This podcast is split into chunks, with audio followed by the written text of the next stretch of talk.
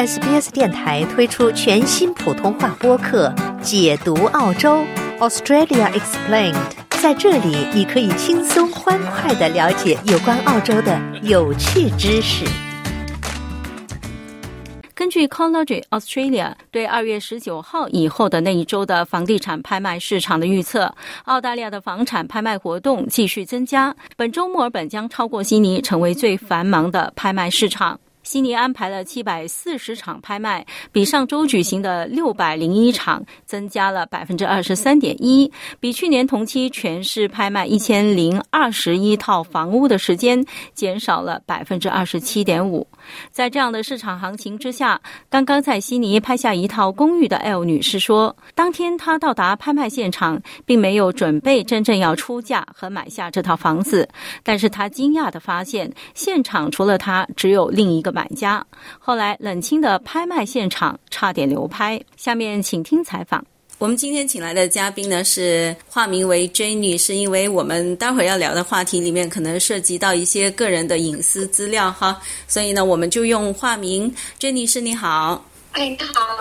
近日拍卖到了一套你心仪的房子，从现在目前澳洲的经济情况来看，就是澳联储已经连续。给澳洲加了九次息，那么现在贷款的利率非常的高，很多人又觉得说这个房价会跌。但是我知道你看房子就想要买房子，已经看了很长的时间了。特在我看房之前，我找了我几个的那个啊做房产中介的朋友，然后我跟他们收集一些信息，因为我在悉尼毕竟并没有很长时间。其实你以前拥有过大房子，而且我觉得很多移民来到澳洲的时候都觉得自己的。梦想或者 Australian Dream 就是澳大利亚梦，就是有一个大房子。我之前是拥有过四室两两卫两厅，然后是占地一千平方的呃大房子，啊，的确是很好，也很它给我带来很多福利，也给我带来了很多欢乐。但是就是说，这个年代的很多责任，还有打赏，还有你的护理，所有的东西，作为一个单身人士来说，我基本上所有的时间都去照看他了。我剩下的就没有其他时间了。那么现在对于我来说，就是说我的生活方式已经改变了。我现在选房子的这个要求也改变了，就是过去的那种啊，房子很大，已经不适合我现在的生活方式。问问你自己内心，你心目中的房子，你想需要什么样的房子？我心目中的房子就是说，交通交通一定要便利，呃，然后呢，区一定是好区，然后一定是要靠海边的。能够这个房子能够看到海的，那它是最好的。你要把你自己想要的那个东西的范围要缩小，不能求什么都全面。你有给中介一个 offer，但是他说还是要上市拍卖，是吗？这个房子上市的时候，他每星期开两次的。然后我开两次的时候呢，就是我有去看了第一次之后。在二月一号左右，星期三吧，大概的。我去看了之后，我觉得还是啊比较满意。然后我当时就直接联系了那个律师和贷款中介，去确认这两方面的信息，再跟那个房产中介要了那个合同，让我的律师去审阅它。这个是第一步。第二步呢，就是说。我在跟中介，就是在啊不停的沟通，嗯，然后问了这间房子的情况。这个房子呢，就是说，对于房子的背景情况，其实你是作为买家来说，你能够探听多少，还是一定要探听多少？因为这个有时候往往是关键性因素。为什么这样说呢？我这次应该来说就是关键性因素。嗯，这栋房子是已经过世的。是 deceased estate，所以它已经是过世了，过世了主人，这个房子已经过继到子女的名下，子女的名下是需要，但是我的理解是，他需要在半年内去把这个房子卖掉，才可以避免那个遗产税。嗯，所以而且他们本身也没有自己住进去，就是没有那个情感，没有那个归属感，所以对他来说。他只要开 out，他只要套现就可以了。还有一个门槛就是中介，中介卖的高，他就可以拿更高的那个 commission。可是最终到底就是说，你一定是要卖出去的。你不卖的话，你一分钱的 commission 都没有的。嗯，所以那个时候的价格高低高一万两万，对他来说也不是特别重要。最重要的是你要有买单，把它把它拿下。我刚才透露的这个是非常非常极其关键的。如果他不是这种情况的话，卖家很有可能就让他流拍嘛，他不需要对这个价格卖给我。这就是为什么，就是说我当时给他出了高于拍，就是高于拍卖现场谈的时候价格高于两万五的价格给他，他不接受的。但是这一点也非常非常之关键。我想说的是，你一定要对这个房产的价格定位要研究准确，就是这个房产的价格这个范围，你能给多少？比如说你一百万到一百二十万。你能够从一百一十万到一百二十万，你要你要给一个区间，你不能被中介牵着鼻子走。对，他从高价往低价，他就是忽悠你的。这个房子根本是不会在那个价格上的，但是他一定会是从最高的价格来开始忽悠你的。嗯，开始给你出价，我们只能这么说，因为这是他的工作。嗯，呃，出来一套房子的话。参加拍卖的人真的是挺多，甚至有那个来自场外的参加拍卖的人在电话上就给那个中介出价。所以你那天去是什么样的那个情形？对我之前去年十月份左右，我有去看过一个拍卖现场，他是在直接拍卖的。当时的话，至少是有至少是有二呃十五个人左右，但是拍卖的大概也应该是有。至少是三四组，那个房子的成色是相当之糟糕的，相当之糟糕的，所以就是最后是流拍的。我想说的是，就是说，即使那个房子是那么糟糕的前提下，还会有那么多人围观，然后也有那么多，呃，也有三三四组去竞拍的，或者是已经是登记的。但这一次呢，很微妙。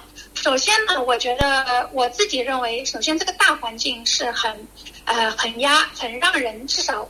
感觉起来是很压抑的，因为它连续的加息，而且后呃那个上周二 RBA 同时也说，后期的话应该还会要继续加两到三次。对。那么在这种严重的这种这种喘不过气来的压力下的话，说实话是没有多少人敢往前走的，包括我自己，包括我自己。为什么这样说？因为我昨天过去，其实我并没有想拍的，我就是想去学一学东西。我必须要把自己放在前面去学东西，不然我永远买不到房子。我觉得他这个时间点定的不是非常的好。呃，情人节晚上六点钟，基本上该吃饭了就去吃饭了，然后该庆祝的就去庆祝了。我如果不是自己因为前期做了很多工作，做了很多研究工作，也去那边看了三次。然后又是让律师帮我看条款，然后又给对方律师文件，这样来回，包括贷款中介，我都呃电话了好多次。然后这个所有的基础上，我把我我能够打扰的，就是行业内和行业外的几个比较热心和支持我的朋友，全部问了，就是细节方面的东西问了一个遍。做了这么多工作，那我。就是肯定是要去看的。那原来你是并没有抱着说必胜的信心去参加拍卖的，而且你可能呃想着也不抱很大的希望，所以你只是去学习一下而已。你在出价的过程当中和整个拍卖的过程当中，又有什么样特别的感受吗？呃，这是我第一次拍卖，所以就是非常尴尬的是，因为涉及到就是说百分之十的那个定金，要第一时间把它。啊，转账过去，我不确定我的银行是否能够呃当天可以操作，嗯，所以我不想承担这个法律责任，所以整个的那个几分钟拍卖的时候，我其实是没有拍卖的，就是我没有报价的，因为只有两组拍卖，另外一方也是女士，她出了那个价之后呢，拍卖师问我要不要进，我说我 OK 不进价。嗯，问了我三次，他说如果你不答应，那么就是优先权是要归回那个呃竞价的人。我说没关系，嗯，啊，你就你就继续吧。然后这个时候，他那个卖家出了一个卖家卖家买价，是是什么意思？就是因为那个价格太低了，可能就是那个可能也也是卖家的 reserve 价格，嗯。就是你可能要过了那个价，就那个价格，他才可能放手，他会卖。